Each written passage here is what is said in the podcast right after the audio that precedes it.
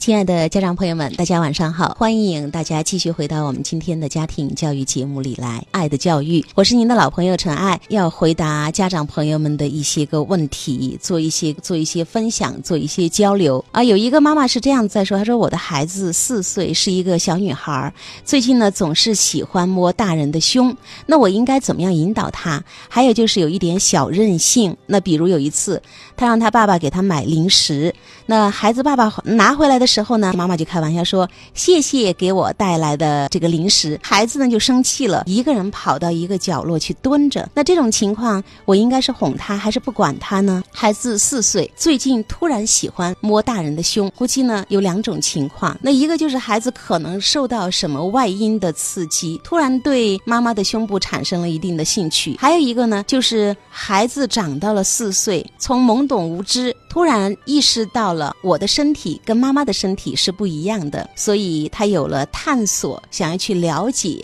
想要去学习啊，这样的一种冲动。妈妈可以去跟四岁的小朋友聊一聊，说：“哎，为什么妈妈现在发现你突然这么喜欢摸妈妈的胸部呢？”听一听孩子怎么说。孩子可能说：“为什么你有我没有啊？”这个就是我们说四岁的孩子，他对身体产生了好奇，他想去了解。那如果是孩子说不出什么原因，妈妈呢也觉得孩子表达不清楚，也搞不懂为什么最近就突然就喜欢。这个样子了，那么这样的一些情况又该怎么去应对呢？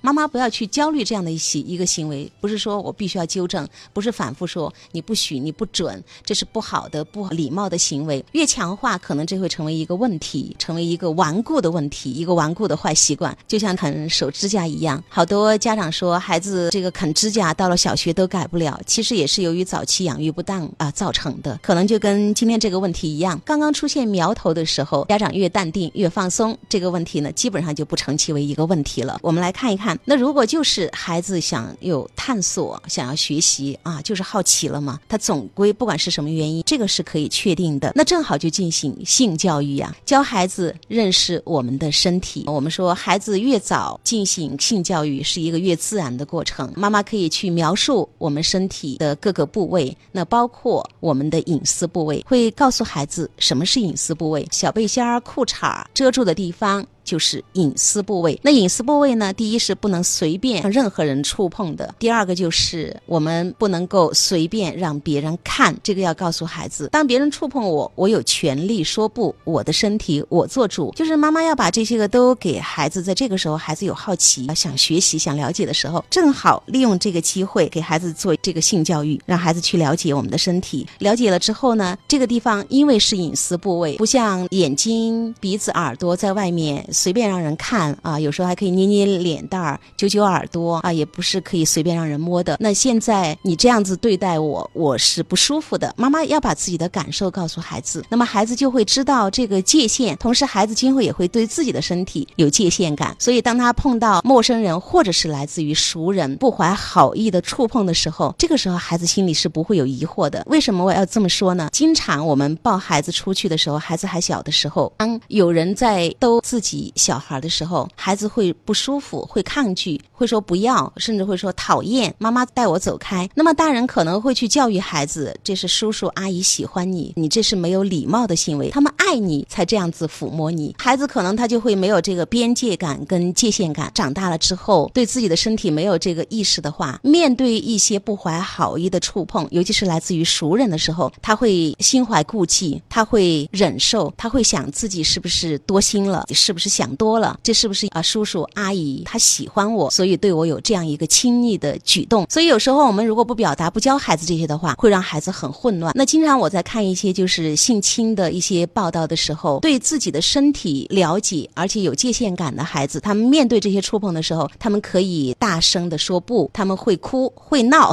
会喊、会叫。所以一般呢，好多就是来自于这样的侵害就会不得逞，孩子自救的几率跟机会就会非常的大。当然还有一些很。很多非常棒的绘本，认识我的身体，男生是什么样子，女生是怎么样子，我们会怎么样长大，我们的身体会出现哪些变化。当你小时候不给孩子做这些个教育的时候，到了青春期，他接触到这些，再想跟他去谈，那就会变得很艰难。有可能孩子当时还没有萌发性意识，他身体虽然长大了，但是如果你这个时候再去跟他做性教育，那就会提前性唤起，会唤起他的性感觉。这个呢其实是不好的，越早越好。就像吃饭、喝水，认识我们的眼睛、耳朵啊、鼻子、我们的手、我们的脚啊，非常的自然。对幼儿来说，就是一个特别简单的过程。好，回答了这样一个问题之后呢，我们再来看一看妈妈的下面的一个问题：说孩子有一点小任性，孩子让爸爸说：“你给我带点零食回来吧。”爸爸给孩子把零食买回来了，妈妈这个时候说了一句：“谢谢给我带的零食。”孩子生气，蹲到角落里，是该哄还是？不管他呢，妈妈，我想回答一句：你这样逗孩子是不好的，是一种恶劣的玩笑。你这个玩笑开大了。其实我猜测，大人一般开这样的玩笑，就是想测试，想去试探孩子愿不愿意分享，是不是大方，是不是对我们有爱，会很大方的说啊，妈妈可以啊，那个零食就归你了。小孩抱出去，也有其他的人会这样去逗孩子：爸爸妈妈不要你喽，要把你给我喽。你是爱爸爸多一些，还是爱妈妈多一些？因为妈妈的这样。这样的一个说谢谢给我带的零食，你带给孩子的是什么？你其实在教孩子自私啊！你是故意在挑起战争，被你的这样的一个玩笑让孩子着急，让他很失落，也很失望。因为在家长眼里这是一个玩笑，但是孩子他认为是真的。本来是爸爸说好给我带的东西，现在变成了妈妈的东西了。那么妈妈的这样一个表达，谢谢你给我带的东西。我说为什么叫恶劣的玩笑？我们说人性是不可以拿来这样子去试探的。那好多家长。说妈妈这样一表达，孩子就生气，那是不是代表着他就是自私嘛？他就是独占嘛？个小心眼儿嘛？是不是这样子的？其实不是。孩子在小的时候，我们说先要有物权的概念，怎么讲呢？就是他先要觉得这些东西是我拥有的。他会慢慢的开始去学习，我的东西也可以跟别人分享，那别人的东西也可以跟我分享。我想跟别人去玩，我可能会做一些妥协，我们可能之间会有一些交换啊，我们可能相互之间会做一些让步。慢慢的，孩子在这个过程当中学会了。分享学会了我的界限是什么，也看到了别人的界限是什么。伙伴关系啊，社交关系都是这个样子来的。好多家长对这个分享大方，尤其是分享玩具，表现的特别的执着。当家长不明白，孩子在小小孩的时候要要先建立我有，整个世界都是我的。婴儿就是全能自恋嘛，就是我一哭，妈妈的乳房就过来了，可以喝到这个甘甜的乳汁。被充分满足的婴儿，随时被照顾到情绪的婴儿，他会产生一个全能的自恋感。我只要不安全了。我饿了，我不舒服了啊！我立刻就会被关注到。那好多家长在一开始的时候，孩子在建立物权概念，这是我的东西的时候，就会强迫孩子去分享。那么孩子就会越来越紧张，他就觉得我要保护我的东西啊，我不能让别人抢占去。一个小男孩跟妈妈准备出门，结果碰到隔壁的阿姨，阿姨就非常高兴的跟这个小男孩打招呼。当然，阿姨的旁边也还牵了一个小朋友。平时这两个小朋友玩的也特别的开心。但是那个小男孩一看之后，迅速跑回家关门。妈妈觉得很奇怪。就进去一看，孩子正忙着藏他的玩具呢，就说：“哎，你看我的这个孩子就这么小气，生怕别人把他的玩具给拿了。”这个就是我们强迫孩子分享造成的恶果。还有一个呢，就是妈妈在分享，弟弟快要出生了嘛，哥哥就特别的忧虑不高兴，妈妈就在旁边看到了，关注到了孩子的情绪，就问孩子说：“你为什么不高兴啊？”孩子说：“我在想，我要把我心爱的那个坦克玩具藏起来，我不再玩它了，帮我放到那最高的那个柜子上面去吧，你把它关好。”妈妈说：“为什么？你要告诉。”所原因，孩子就表达了弟弟出来了，他会抢我的玩具的。那面对一个还在物权概念建立期的孩子来说，这位妈妈特别的明智，她是这样回答孩子的：“宝贝儿，你放心吧，弟弟生下来是个小小的婴儿。”他不可能抢你的玩具，你是哥哥，你可以带着弟弟去玩你的玩具。他呀最喜欢听哥哥的话了。如果弟弟要抢你的玩具，你放心，妈妈会保护你的玩具的。哥哥一听啊，就特别的高兴，就特别的放松，然后就说啊不不用不用，妈妈，如果弟弟就生出来了之后，我一定会好好的爱弟弟，我也会跟他一起分享我的玩具。那为什么孩子有这样的一种状态跟变化呢？家有两个小孩的时候，老大一定要获得家长更多的关。注，更要关注老大的情绪，更要维护老大的权利，而不是去强调老大的义务。这样呢，会造成老大对这个即将出生的弟弟或者是妹妹，因为不安全，你要抢妈妈的爱，你要分我爸爸的爱，你还要抢占我的玩具，还要跟我分享零食，他会对这个即将出生的弟弟或者是妹妹产生一种排斥啊，不欢迎这个弟弟妹妹的到来。家长经常会说，有了弟弟，有了妹妹，你就要是个小大人喽，更听话啊，你就要做榜样了，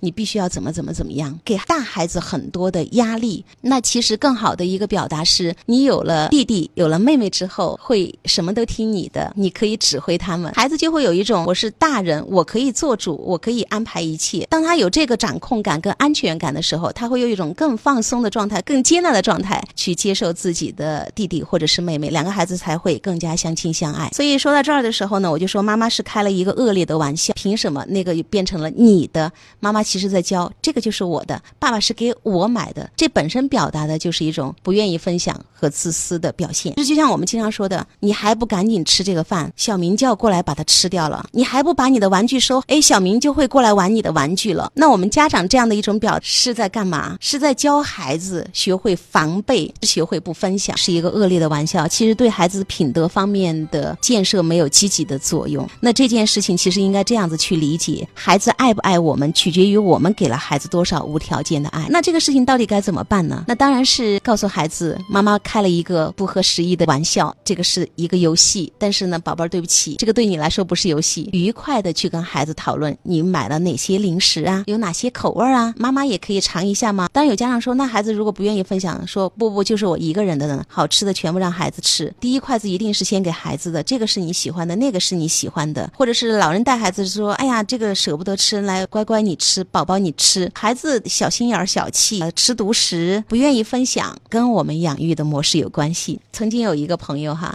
他就讲，他说他最看不得啊，一桌子菜端上来之后，好吃的孩子喜欢的都堆在孩子的面前，他就不，他说不管家里有什么，孩子喜欢的他会跟孩子抢着吃，母女两个你夹一筷子，我夹一筷子，就在那儿笑得嘻嘻哈哈的。孩子从来不觉得好的东西是我独享的，生活当中的这些细节是非常非常重要的，爱和尊重才能够让一个孩子有安全感，而爱和尊重是来自于我们生活的每一个细节当中。那妈妈说还有一个问题就是，她是这学期转学的，以前是跟着爷爷奶奶在老家读书，我发现她不怎么爱跟其他同学一起玩，每次老师发的照片呢，她都是一个人默默的在一边。那上次春游，老师让小朋友上台去表演舞蹈，因为在学校是教过的，鼓励他让他上去，可是他紧紧的抓着我的手站在一边。我说的急了，他就一个人默默的跑到一边去，念叨到说妈妈不爱我了。幼儿园还会组织那种上台讲故事的这些个活动，他从来都不愿意参加。我应该是鼓励他去积极的参与，还是听取他的意见？不愿意去就不去。但是我真的很想让他得到这些锻炼的机会，听从孩子的意见。孩子不去，不要去逼。在这个知乎上有一个一个提问获得了最高赞，就是中国父母最缺的是什么？中国父母最缺的就是不愿意等待，太着急了。孩子一到三岁是爷爷奶奶带的，在老家。那我不知道老人的状况怎么样，因为我经常会遇到很多家长跟我说，老人不爱说话，然后全部都是禁止，这不准那不准，对孩子的一个管控非常的严啊。爷爷奶奶是沉默寡言的那种，不善于表达的，这是第一个。第二个呢，就是从一个熟悉的地方到另外一个不熟悉的地方，包括来到爸爸妈妈的身边，换了一个学校，换了一个环境，熟悉的小朋友都变成了不熟悉的了。一个是亲子关系，另外就是孩子这个安全感，不是一下子就可以足够的建立好的。孩子不安全，他当然就会特别的戒备，特别的警惕、谨慎。所以妈妈要理解他的养育环境。养育方式都不够宽松，父母不在身边嘛。妈妈要明白一个道理：一个好的家庭，气氛良好，民主、自由、尊重都在的话，孩子不管是内向还是外向，他今后在这个社会啊，就是工作啊、生活方面不会遇到太多的问题。我说妈妈太着急了，你看换了一个不熟悉的环境，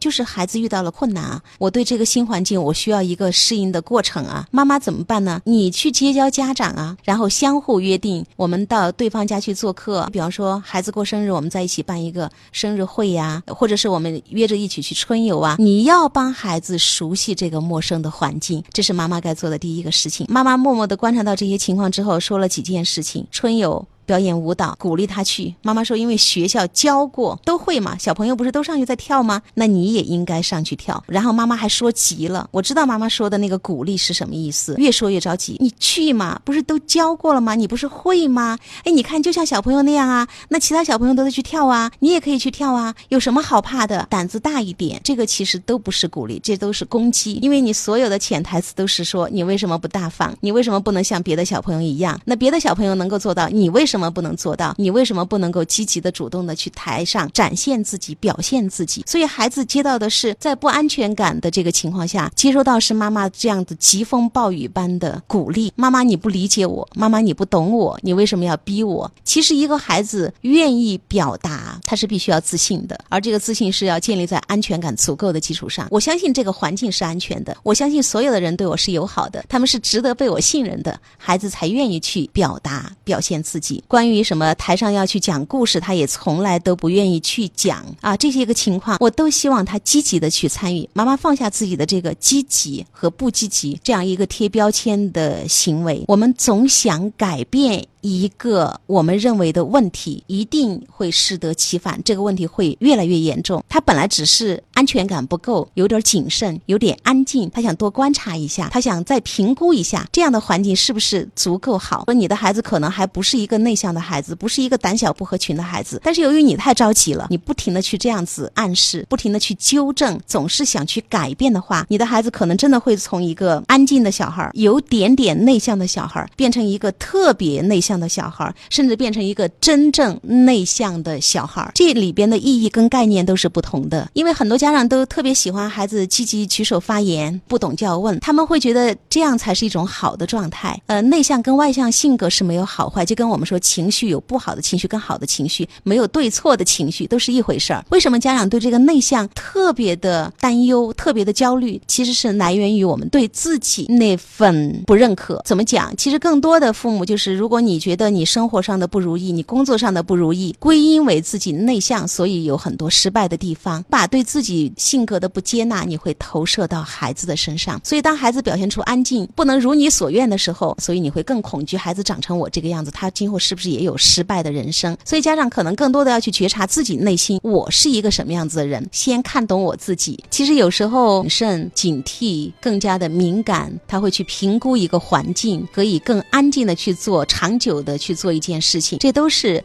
内向孩子他们具备的一些特质，他们更细腻，观察力也更强。当然，外向也有外向的好处，说一定没有对错之分。觉得内向，我们把它等同于什么？就是呃不合群、胆小怕事、情商不高、压抑自己、不主动、会消极的对待一些事情，会贴这些标签。而我说这样的一些个标签呢，其实是跟我们内在的对我们自己不接纳的投射有关系。这个时候看到我们的一位老朋友在说，推荐这位妈妈一本书《内向孩》。孩子的潜在优势。贴标签对孩子是一个特别不好的事情。在海边，有个妈妈讲，她带着孩子在玩挖沙呀、水桶啊，各种玩具。有一个四五岁的小孩子，男孩，怯生生的看着，就特别想加入进来。于是妈妈跟孩子就主动的邀请说：“过来玩。”孩子呢是躲在妈妈的身后，但是会偷偷的看他们，就是其实特别想参与。这个时候呢，对方男孩的妈妈是牵着孩子的手过来，大家一起玩，孩子非常的愉快。这个时候妈妈有一个表达：“我这孩子就是胆小，太内向了，就是不合群，呃，怕羞，老是要我带。”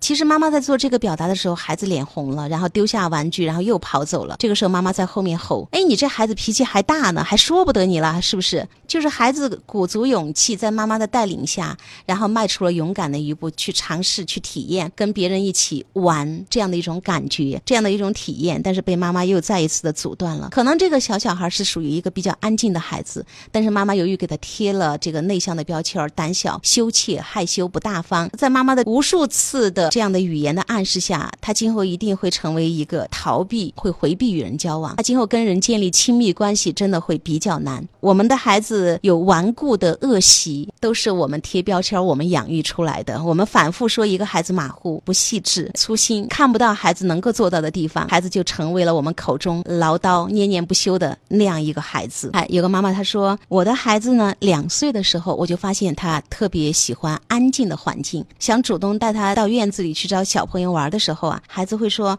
哎呀，太吵了，我不喜欢，妈妈，我们回家吧。”妈妈说：“由于我很早就看了很多育儿的书，所以呢，我会对我孩子的安静、小敏感，还有这个细腻，他说我反而心里暗暗高兴。毕竟这是孩子独特的性格嘛。”妈妈说：“我认为这是孩子性格当中的一些优势跟特点，所以我有小小的暗喜。妈妈是喜悦的。”他说：“结果这样的一个呃小小的孩子到幼儿园的时候，是一个最积极活泼的孩子。我能能够去懂我的孩子，我能够去理解他某一个特定时间的那种状态。这样的孩子，我们不要去贴标签，像这个妈妈一样，她给了孩子足够的时间，并且欣赏孩子身上的这些特质。结果孩子成了一个最积极活泼的孩子。看到有我们的老朋友说，孩子对父母都是很诚实的，因为他一定会长成你唠叨的样子。确实是这样。好的，今天节目呢就是这样，懂我们的孩子，我们才能正确的爱孩子。再见。